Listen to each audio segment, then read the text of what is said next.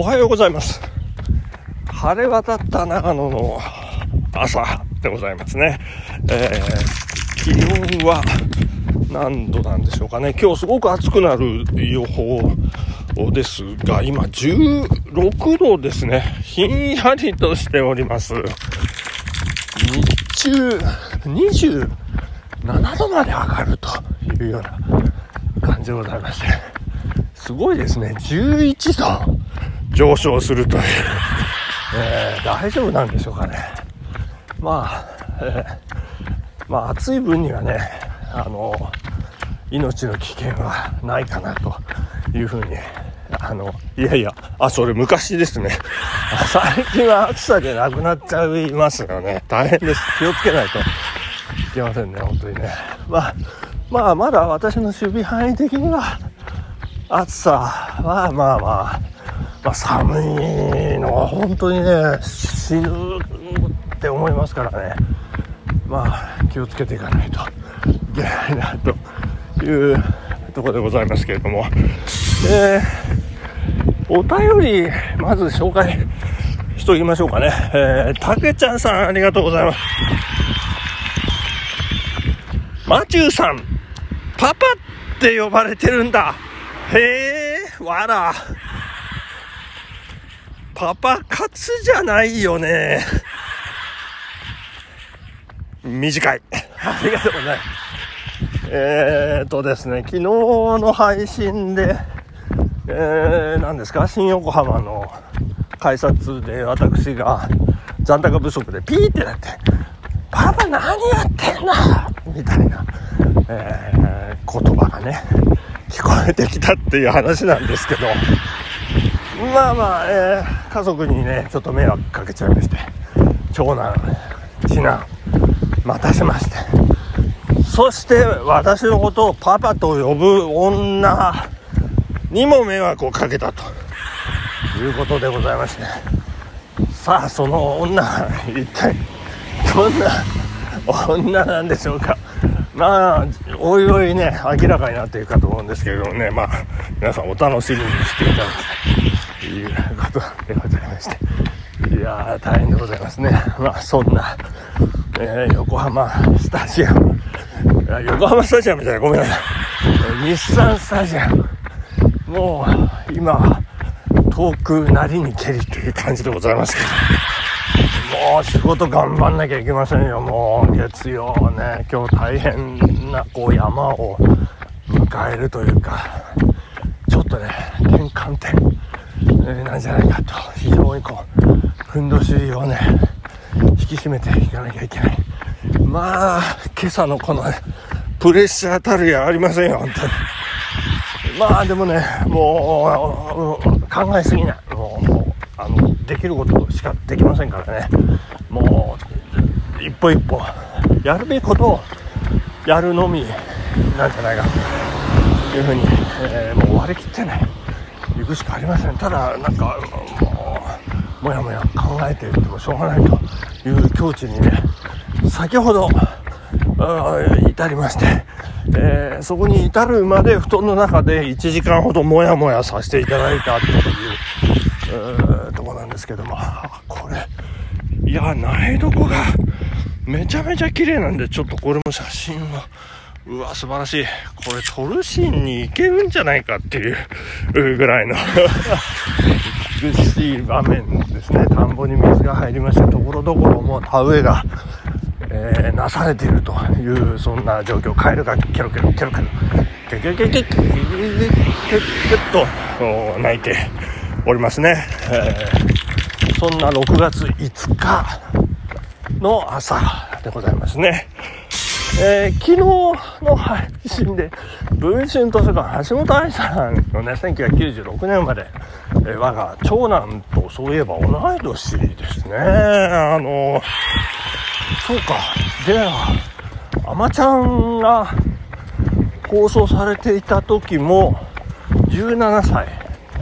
我が長男17歳だったんですね。あの、今、盛んに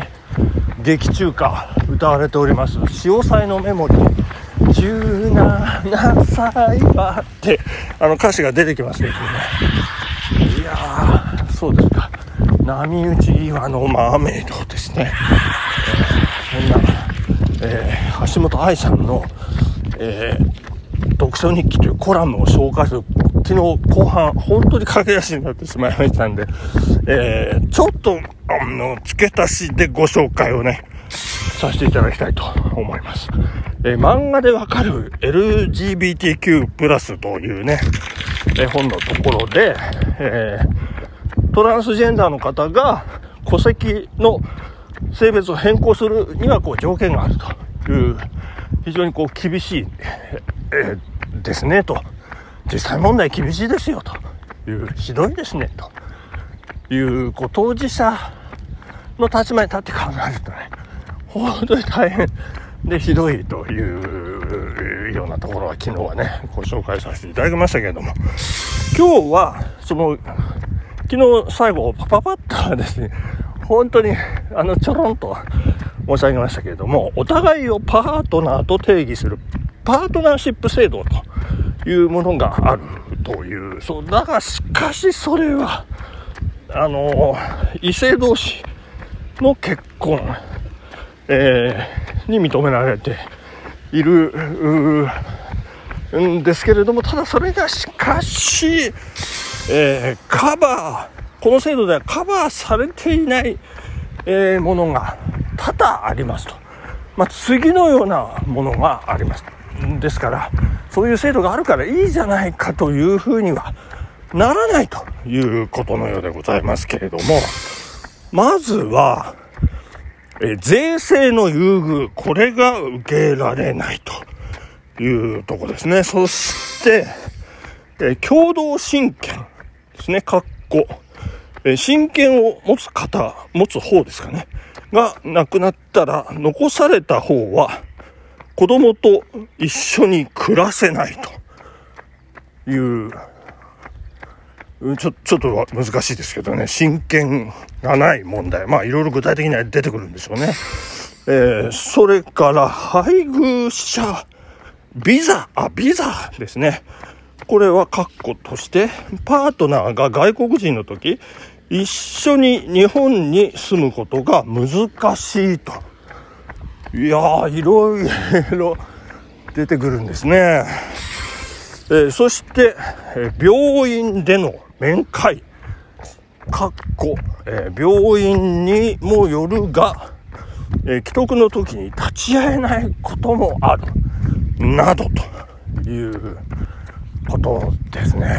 まあ、まあ皆さん方ね、本当に大変な、まあ、ただ、なんていうか、まあ、えっ、ー、と、非常にこう希少な場面ではあるんですよね。まあ、ただ、そんな場面だからこそ大事であるとも言えると私は思いますけれどもね。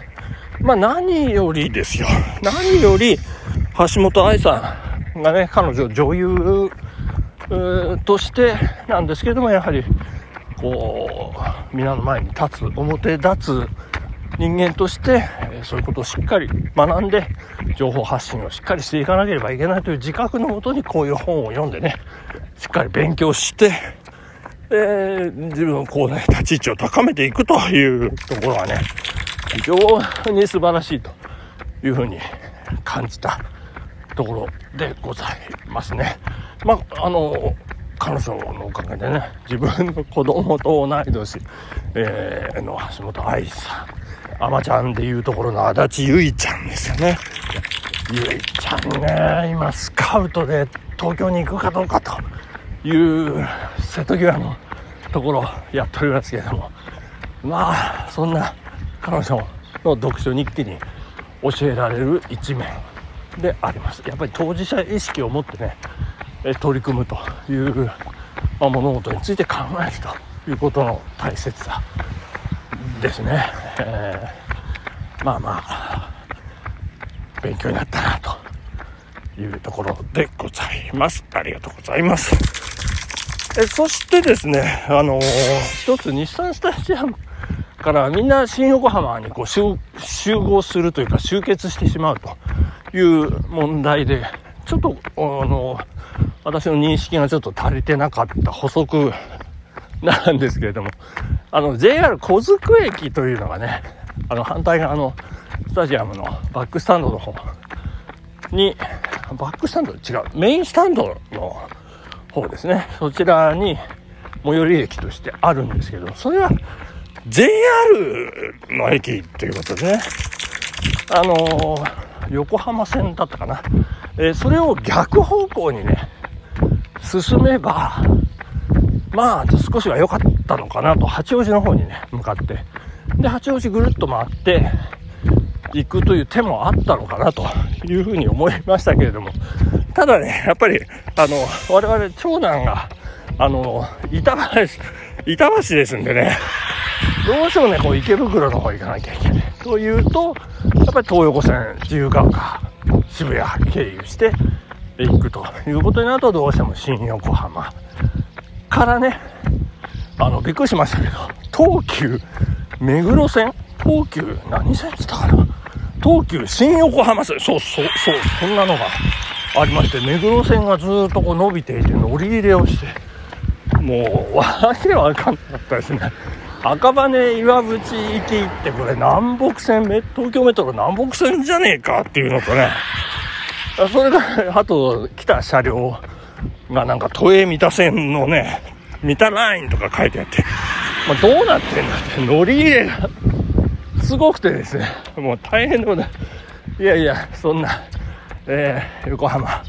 の思い出を胸にね、えー、頑張って今日も行きたいと思います。今週頑張ります。皆さん、頑張っていきましょう。本日お時間ここまで。さよなら。バイバイ